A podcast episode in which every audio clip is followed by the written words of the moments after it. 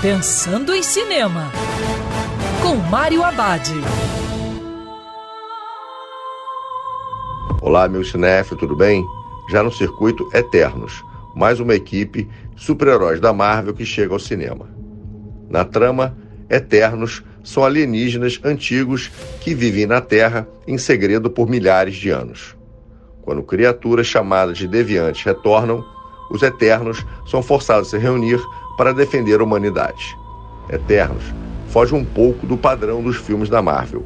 O projeto é comandado pela diretora Chloe Zhao, que ganhou o Oscar ano passado com Nomadland.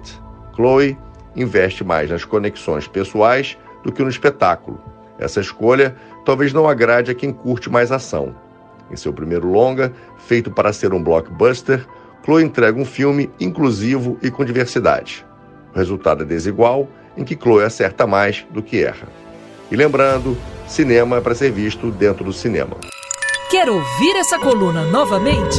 É só procurar nas plataformas de streaming de áudio. Conheça mais dos podcasts da Band News FM Rio.